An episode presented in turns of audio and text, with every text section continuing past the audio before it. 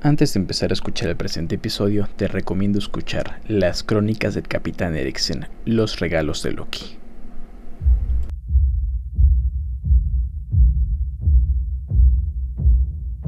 Las Crónicas del Capitán Eriksen.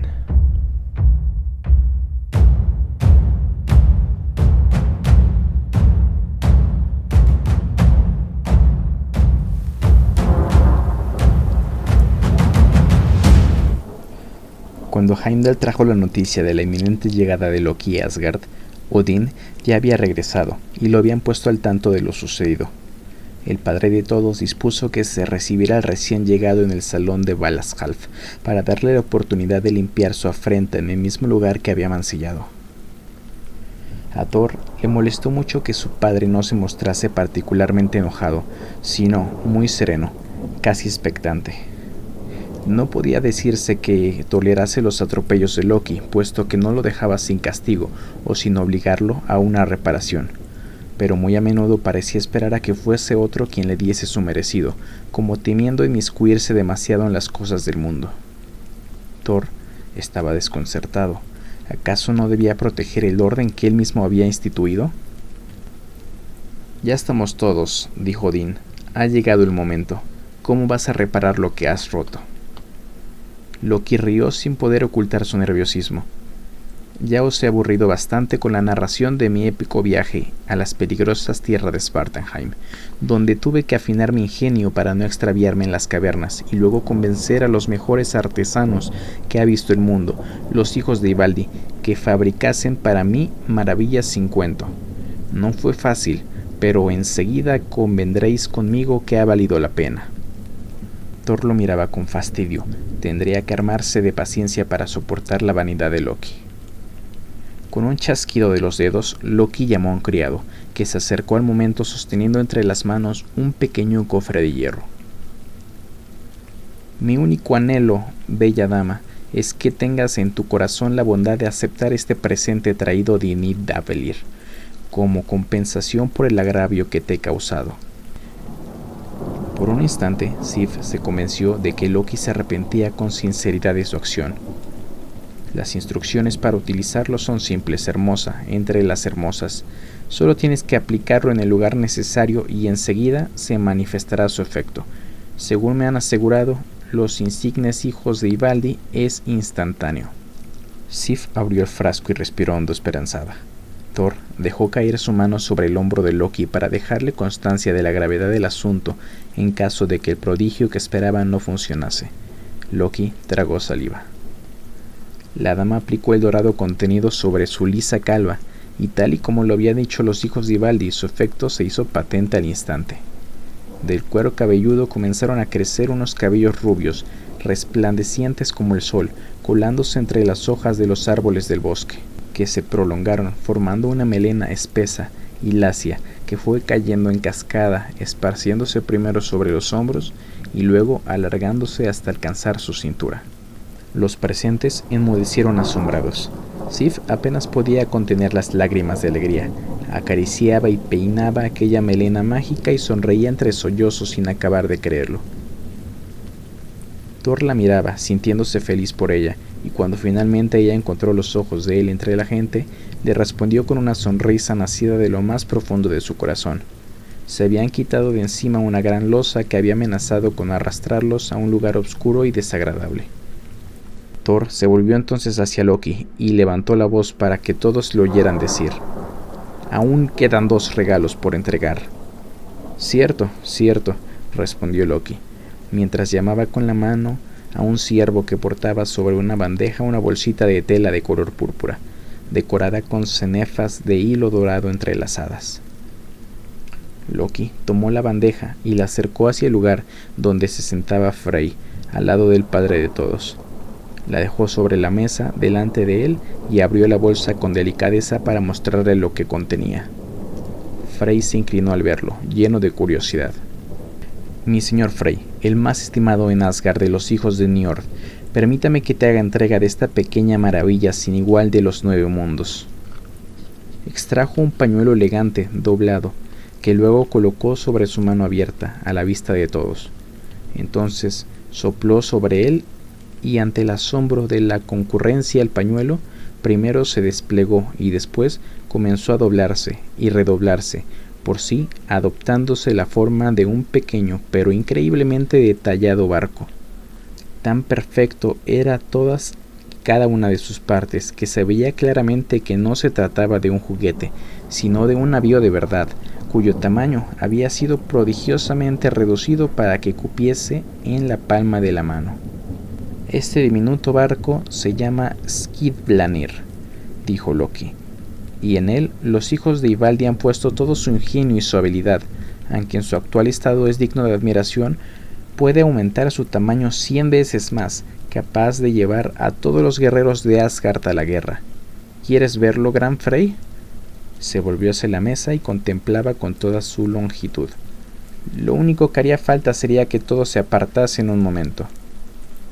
Odín y Frey rieron con la ocurrencia y los invitados les fueron detrás carcajeándose. No es necesario, dijo Frey. Loki le entregó con cuidado el pequeño barco y el dios se lo acercó hasta la punta de la nariz para observarlo detenidamente.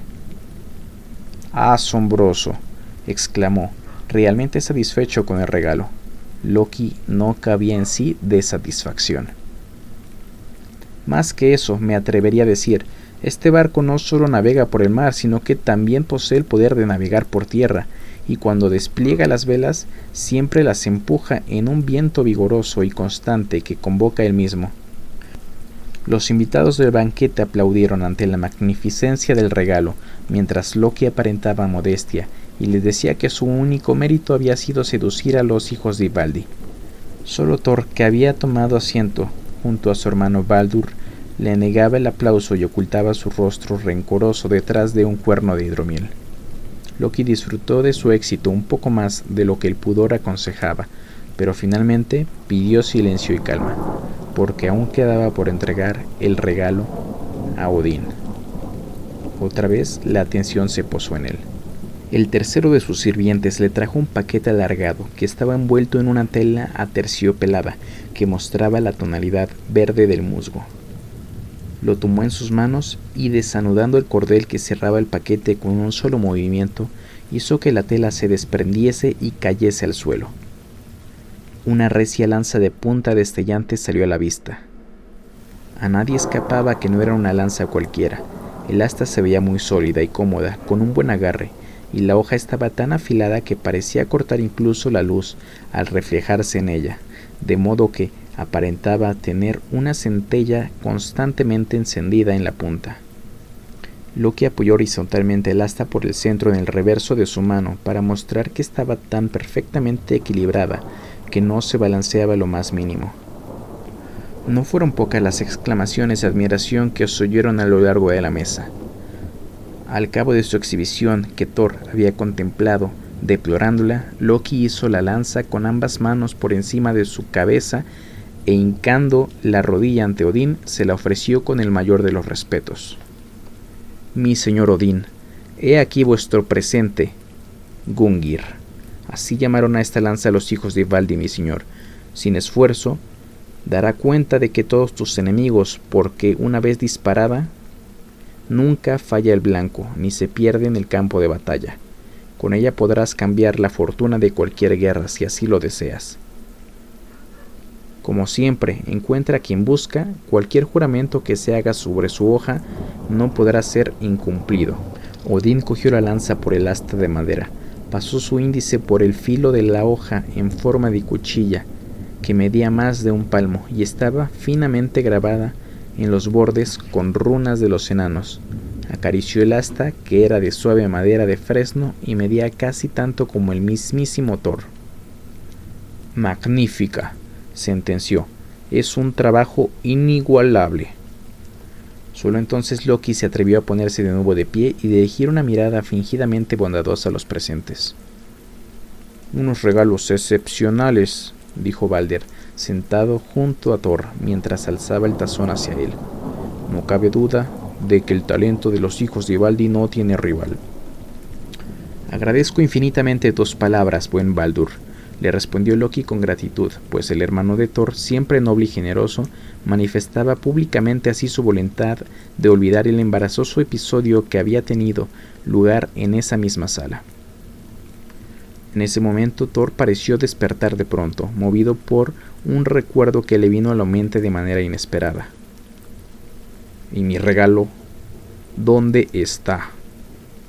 Loki clavó la vista en él, contrariado. Un murmullo le cruzó la mesa. Loki clavó la vista en él contrariado. Un murmullo cruzó la mesa. ¿Qué mejor regalo para mi señor Thor que ver la belleza de su amada aún más radiante? Dijo, ensayando una sonrisa. Thor se levantó bruscamente haciendo que Loki se sobresaltara, aunque no parecía que había ira en el hijo de Odín, sino que solo había querido asustarlo, con el cual se ganó algunas risas por lo bajo. Entraste a mi casa de modo traicionero, te colaste en mi dormitorio y llegaste a la cama donde yacía mi amada. Por despecho, le arrebataste con magia lo más preciado y después te escabulliste pretendiendo no ser descubierto jamás. ¿Qué hubiese sucedido si en tus prisas o tal vez por tus nervios no hubieses perdido un zapato? No hubiésemos sabido jamás que tú eras el culpable de tan innoble tropelía. ¿Iba a permitir tu magia que el pelo de Sif creciese de nuevo o fuiste tan ruin como para arrebatárselo eternamente? y aunque el cabello le hubiera crecido, ¿estabas dispuesto a dejar que Steve pasase meses en encierro llorando día tras día? Lanzó el cuerno de hidromiel sobre la mesa y avanzó hacia Loki entre los rostros atentos de todos los presentes, que asentían a sus razones. Fue fácil reprochar mi exceso cuando vine a golpearte. Me equivoqué y por ello pido disculpas, pero también proclamo que el mismo daño que causaste a Sif lo he sufrido yo y exijo reparación. Odín había estado observando a su hijo desde que comenzara su intervención. Lo había estudiado con toda la atención conforme presentaba sus argumentos, y luego se levantaba y se aproximaba a Loki. Se sentía enormemente complacido de lo que había presenciado, su lucha por mantener la templanza, la honestidad de sus palabras, el rigor de su pensamiento.